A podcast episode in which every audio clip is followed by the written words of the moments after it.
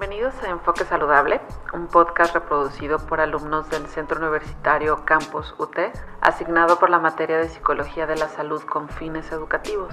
En este episodio hablaremos sobre la anorexia. Hola, habla su servidora Melissa Rodríguez, estudiante de la carrera de Psicología. Junto con mis compañeros de equipo hemos estructurado este episodio enfocado a platicar un poco más sobre aquellas cosas no se han hablado lo suficiente sobre los trastornos alimenticios y específicamente nos vamos a enfocar en lo que es la anorexia.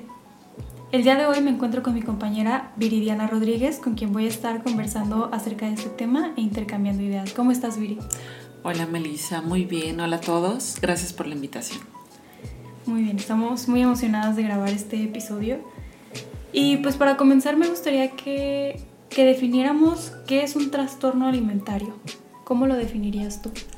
Pues mira, al investigarlo mm, aparecieron conceptos como trastorno alimentario, enfermedad mental, afección, desviaciones severas con la conducta, en fin, considero es un fenómeno muy importante, muy serio sobre conductas que afectan la salud a través de la alimentación. Así es.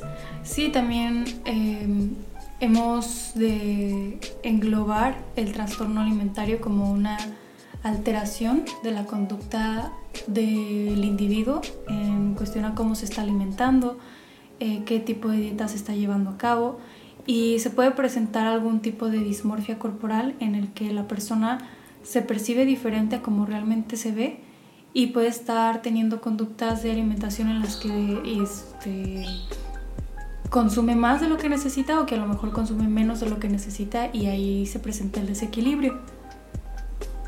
Bueno, dicho esto, podríamos justificar la importancia de hablar sobre los trastornos de, conducta alimentaria, puesto a que se debe de algo tan, tan común que muy posiblemente podríamos no estarnos dando cuenta de que alguna persona cercana o incluso nosotros mismos podríamos estar experimentando una conducta desordenada en tanto a la dieta que llevamos.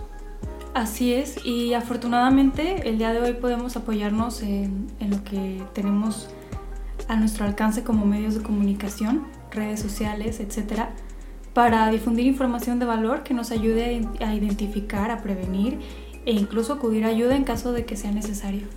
Así es, la información que aparece en medios de comunicación cada vez es más frecuente y eso es bueno porque permite conocer datos, noticias y hechos concretos sobre la enfermedad.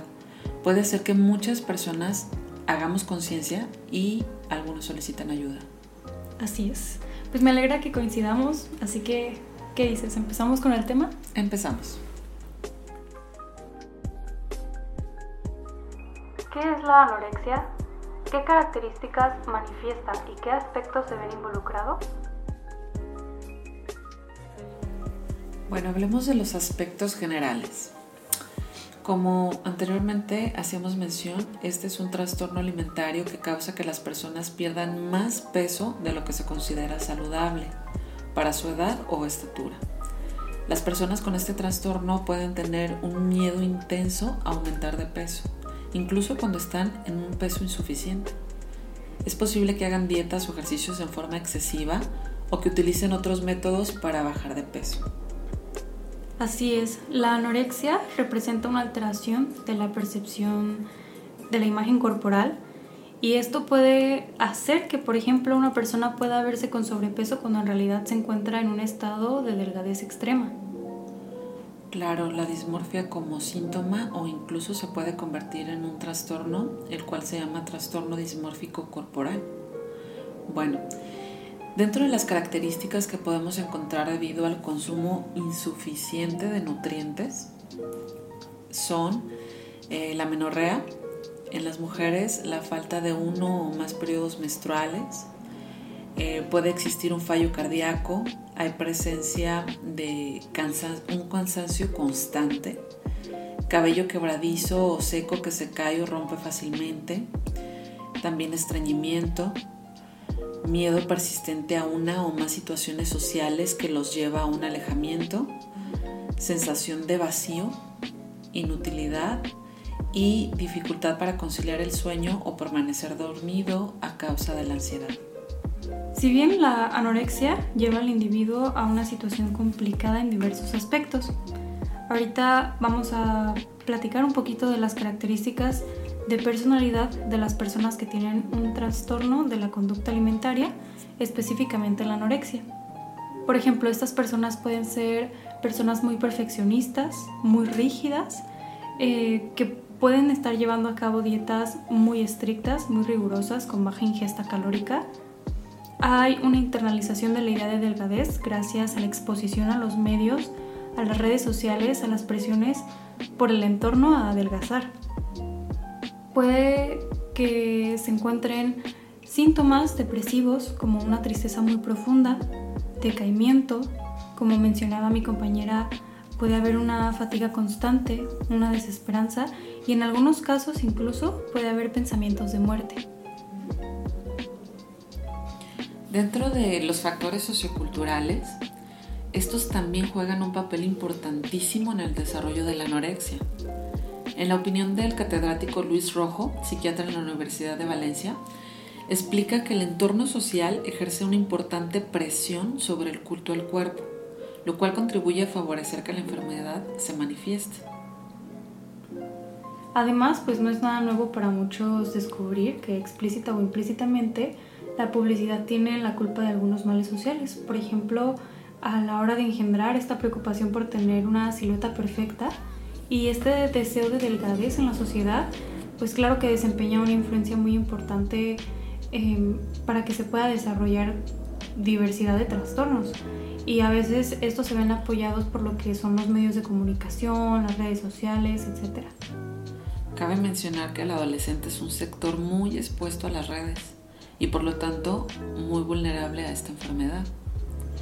En cuestión familiar, también se juega un papel clave sobre el desarrollo de la enfermedad. La psicóloga Gloria Cava ha explicado que el modelo educativo hiperprotector que siguen algunos padres en la actualidad tiene una influencia decisiva en el desarrollo y tratamiento de este tipo de patologías. A veces es la propia familia la que sobrevalora la imagen y transmite esta idea a los adolescentes. Los padres pues no siempre actúan adecuadamente frente a esta enfermedad. Por ejemplo, son copartícipes cuando tienden a cambiar la dieta y les ofrecen alternativas menos calóricas para evitar conflictos, contribuyendo con esta acción a que el problema se instaure y pues negar o minimizar el problema tampoco es la solución a la enfermedad, sino que la empeora. Por otro lado, los factores biológicos que producen la anorexia son múltiples y de diferentes orígenes. Por ejemplo, pueden existir algunas situaciones que predisponen al individuo, por ejemplo, antecedentes personales de sobrepeso en la infancia o antecedentes familiares de trastornos del humor o de la conducta alimentaria. También puede haber alteraciones en lo que son los neurotransmisores cerebrales de serotonina y sus metabolitos que intervienen en lo que es la regulación del hambre y de la saciedad. Si bien aún no está muy claro qué genes están involucrados, podría haber cambios genéticos que hacen que algunas personas presenten un mayor riesgo de padecer anorexia y algunas personas pueden tener una tendencia genética a lo que es el perfeccionismo, la sensibilidad, que pues son algunas de las características vinculadas a la anorexia. Quédense con nosotros para leer sus dudas y responderlas. Y bien, hemos vuelto para retomar con una dinámica que realizamos hace un par de días, donde hicimos una encuesta alrededor de 30 personas acerca de lo que ellos sabían sobre los trastornos de conducta alimentaria y pues la anorexia. Si bien la mayoría de nosotros tenemos una noción general sobre lo que tratan los trastornos de conducta alimentaria, sin embargo, a veces son los estigmas y mitos sobre estos los que tenemos más presentes que la verdad en sí. Veamos un breve repaso de las respuestas de algunas preguntas que realizamos a nuestros participantes antes de pasar a contestar las dudas. Muy bien, pues de primera instancia preguntamos para ustedes qué es un trastorno alimentario y pues la mayoría de las personas entiende que esto es un desorden en la conducta de la alimentación algunos otros pues nos dijeron que los atribuían a aspectos psicológicos como podría ser enfermedades mentales Y algunos otros también nos dijeron que podrían tratarse de perturbaciones en la salud, que a lo mejor el cerebro no aceptaba la ingesta de alimentos, cambios en la conducta, en los pensamientos, etc. Al preguntar qué trastornos alimentarios eran del conocimiento de los participantes, las respuestas más frecuentes fueron anorexia y bulimia, los cuales se les podría atribuir el mayor grado de popularidad. También se mencionaron trastornos como obesidad. Dentro de los factores que propiciaban al padecimiento de la anorexia, ustedes nos dijeron y se refirieron a los aspectos psicológicos y sociales en gran parte, muy referente a, lo que pues, se puede percibir por influencia de los medios de comunicación.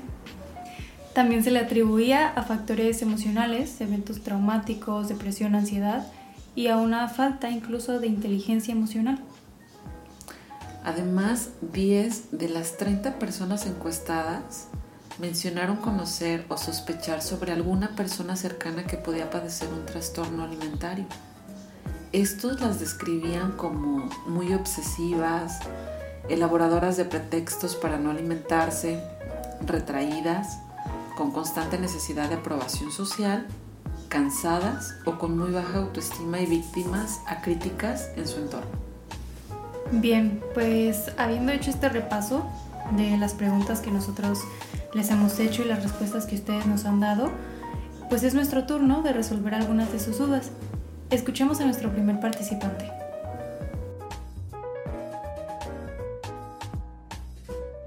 Hola chicas, ¿qué tal? Mi nombre es Alan. Muy buen podcast. Eh, me ha parecido muy interesante realizar la encuesta y es que mientras estaba contestando vino a mi mente la siguiente duda, algo curiosa. Y es que, ¿cómo actúa a nivel neuronal la distorsión de la imagen en algunos trastornos? Muchas gracias. Qué buena pregunta. Pues verás, querido Alan, el córtex prefrontal es responsable de la planificación motora, la organización y la regulación desempeña un papel importante en la integración de la información sensorial e intelectual. Esta se puede ver afectada por la desnutrición que se vive. Además, que los lóbulos parietales se pueden dividir en las regiones funcionales. Uno implica la sensación y la opinión, la otra se refiere a integrar la entrada sensorial, sobre todo con el sistema visual. La primera función integra información sensorial para formar una sola percepción. Por lo tanto, esto explica la dismorfia mencionada anteriormente. Hola, saludos de Guadalajara, Jalisco. Mi nombre es Marlene y mi duda es la siguiente. Las personas que tienen un trastorno de la conducta alimentaria realmente no se dan cuenta del daño que se provocan o simplemente no les importa. Muchísimas gracias, espero su respuesta. Bueno, pues respecto a esto, eh, puede variar. Em, sin embargo, en lo general, el paciente no es consciente del daño que se provoca y no necesariamente es que no le tenga importancia a su estado, sino que al contrario, podría haber un exceso de importancia que llega a rozar el punto de la obsesión, pero que está específicamente centrado a lo que es la apariencia física. Y así es como deja de lado su salud para poder mantenerse en un peso y figura ideal, entre comillas. En pocas palabras, este es un trastorno que ocasiona que la persona tenga una distorsión acerca de su imagen y esto mismo es lo que provoca pues sus actitudes y complicaciones en su salud física y mental. Hola, mi nombre es Noemí. ¿Cómo se puede sobrellevar el trastorno y así como las técnicas de acompañamiento para sacar al paciente de este cuadro? Les agradecería que resolvieran mi duda. Muchas gracias por tu pregunta. Verás, los tratamientos contra este trastorno suelen ser la psicoterapia grupal y la asistencia de grupos de apoyo para familiares, cuyo respaldo es crucial en el proceso de recuperación del paciente. Estos al compartir sus experiencias con otras personas en la misma situación, les ayuda a la comprensión del trastorno lo cual constituye un proceso en el que la persona va descubriendo qué dificultades sufre más allá de la alimentación y qué está manifestando a través de su comportamiento con la comida. También se puede considerar el uso de tratamiento farmacológico, que está solo recomendado en caso de que existan patologías añadidas como la depresión o si existe riesgo para la vida del paciente por desnutrición. En algunos casos puede ser necesaria la hospitalización para su realimentación. Hola, mi nombre es Ivana Mezquita y quisiera saber cómo se puede saber cuando una persona está pasando por un trastorno. Hola Iván, pues bien, eh, debemos estar principalmente atentos a lo que son los hábitos alimenticios de la persona y en general quienes son los más propensos al padecimiento de la anorexia somos las mujeres. También hay que hacer hincapié en cómo actúa, la motivación, autoestima, comentarios que hace sobre su apariencia física, em, muy probablemente específicamente en aspectos sobre su peso, Además, también podríamos verificar el contenido que consume habitualmente en medios de comunicación, como en redes sociales. Y si observamos que la persona últimamente se rechaza, crea todo tipo de pretexto para evitar ingerir alimento, pues esta es una clara señal de que algo no anda bien. Y si le agregamos que repentinamente hay un cambio de apariencia física como que disminuya de peso drásticamente, pues es muy importante prestar atención y recurrir a apoyo de profesionales. Otros comportamientos que nos pueden dar indicios de este trastorno son, por ejemplo, pesarse compulsivamente. Al igual, se tiende a preparar los alimentos a la plancha y sobre todo a comer sin compañía. Se disminuye el consumo de líquidos, se practica ejercicio de manera compulsiva, otro comportamiento es el aislamiento social, se tiende a pasar más horas en soledad y se pierde el interés por las actividades familiares o sociales. Por cuestiones de dificultad para concentrarse hay un aumento en las horas de estudio y por último, la ansiedad que se vive genera una notable disminución de las horas de sueño. Mi nombre es Fer y mi duda es ¿Cómo evitar caer en un trastorno si me siento mal con mi cuerpo? Pues lo primordial sería acudir con un profesional de la salud en caso de ser muy recurrentes estos pensamientos. Los profesionales pueden brindar ayuda valiosa para obtención de respuestas y encontrar la raíz que ocasiona esa imagen negativa que se tiene sobre el cuerpo. También se puede realizar ejercicio cotidiano de manera sana y una correcta alimentación balanceada como alternativas. Por último, verificar y gestionar el contenido que consumimos tanto en medios de comunicación como en redes sociales, ya que éstas influyen en gran medida en nosotros. Espero que esta respuesta te haya ayudado. Hola, mi nombre es Enia Garibay y me surgió una duda. ¿La familia influye en ese trastorno? Ok, muchas gracias por tu pregunta y la respuesta es que, por supuesto, la familia es un determinante tanto positivo como negativo. Por lo general, esta influye como un reforzador a que se desarrolle y si el ambiente familiar en el que está el individuo y en el que se desenvuelve no es el adecuado, y se pueden presentar infinidad de exigencias como tratos negativos, comentarios, insultos que disminuyen la autoestima de la persona, pues por esto es muy importante que la familia actúe como un reforzador positivo, eh, como las bases que solidifiquen a la persona propensa al padecimiento de algún trastorno alimenticio y entonces así se aliente a la realización de hábitos que mejoren la autoestima y resiliencia del individuo. Muy bien, pues nos han hecho preguntas muy interesantes nos encantaría seguir platicando del tema, sin embargo es hora de pasar a lo que son las estrategias y posibles soluciones a las conductas desordenadas de la alimentación. ¿Qué acciones podemos tomar ante esta problemática? Pues bien, tengamos en cuenta que cada individuo es un mundo diferente y tanto una solución puede ayudar a uno, quizá para alguien más requiera pues un mayor o un esfuerzo distinto. A pesar de las recomendaciones que podamos brindarles, si te has sentido identificado o identificada con lo mencionado durante este podcast, te invitamos a que te puedas acercar a tu centro de salud más cercano y busques ayuda profesional. Habiendo hablado acerca del importante papel que tiene la familia, es indispensable que como familiar de una persona que pudiera padecer un trastorno de la conducta alimentaria, como la anorexia, llevemos a cabo las siguientes estrategias. Una de ellas es estar atento a la alimentación que se lleva, comer en familia siempre que sea posible, en un entorno apacible que facilite la conversación y así puedes desalentar la idea de comer en soledad. Otra, en caso de los padres con hijos en pleno desarrollo, que es una de las etapas más vulnerables, la adolescencia, es importante poder darles herramientas para desarrollar un pensamiento crítico ante lo que son los estereotipos que se difunden en los medios de comunicación. Esto propiciará conciencia crítica donde puedan crear sus propias opiniones y resulte menos vulnerable al contenido de las redes sociales y la publicidad que transmiten la idea de que tener un cuerpo perfecto es sinónimo de éxito y felicidad, olvidando en sí los valores de la persona.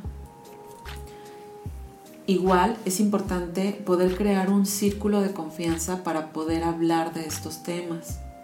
No hay que hacerles sentir inseguros acerca de su físico.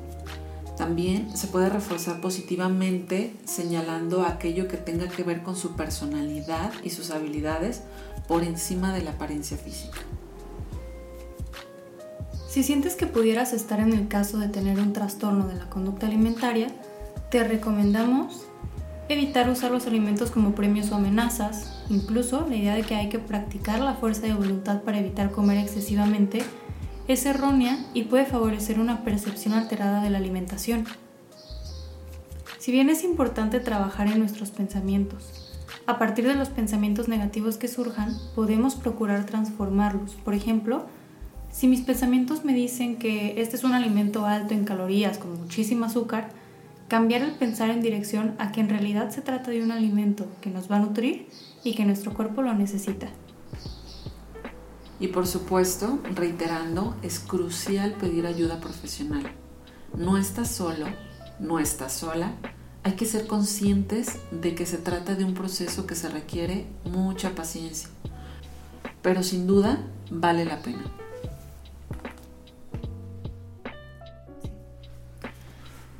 Ya casi hemos llegado al final de este episodio, pero antes de despedirnos me gustaría que hagamos un recuento breve de lo hablado. ¿Qué más podríamos aportar a esta charla? De inicio, recordemos que la causa del desarrollo de la anorexia es multifactorial. Por ejemplo, como hablábamos, puede deberse a factores individuales, familiares, culturales, situaciones de crisis, y el iniciar con una dieta restrictiva puede desencadenar el trastorno. ¿Cuáles son las complicaciones de la anorexia? Existen una serie de complicaciones médicas y riesgos físicos por desnutrición severa, así como alteraciones digestivas, atracones, vómitos, uso de laxantes. También problemas de corazón por malnutrición, cambios hormonales y falta de calcio en los huesos. En este sentido, se ha demostrado la mayor frecuencia de descalcificación del hueso y osteoporosis en chicas con anorexia. Esta osteoporosis hace que chicas adolescentes tengan los huesos descalcificados al mismo nivel que una persona de 50 a 60 años. Además hay otros problemas psiquiátricos que con frecuencia se asocian a los trastornos de conducta alimentaria. La anorexia se asocia a depresión, distimia y trastornos obsesivo-compulsivo. Tras haber compartido con ustedes esta información, recuerda que si alguno de los síntomas ha resonado contigo o algún conocido que tengas, pedir ayuda profesional es el primer paso hacia la mejora personal antes de que sea demasiado tarde. Gracias por escucharnos. Esperamos que haya sido de tu interés y si te gustó no dudes compartirnos en redes sociales y si conoces a alguien que pueda hacerle útil esta información, no dudes en enviarle este episodio. Recuerda que tú nos ayudas a crecer. Sin más que decir, nos despedimos. Hasta luego. Hasta luego. Gracias por quedarte con nosotros hasta el final. En Enfoque Saludable, un podcast reproducido por alumnos del Centro Universitario Campus UTER, asignado por la materia de Psicología de la Salud, con fines educativos. Un proyecto conformado por Fernanda Curiel, Mayra Dinero, Senia Garibay, Melissa Rodríguez, Marlene Ruiz, Alan Álvarez, Iván Mezquita y su servidora Viridiana Rodríguez. Gracias y hasta la próxima edición de este podcast.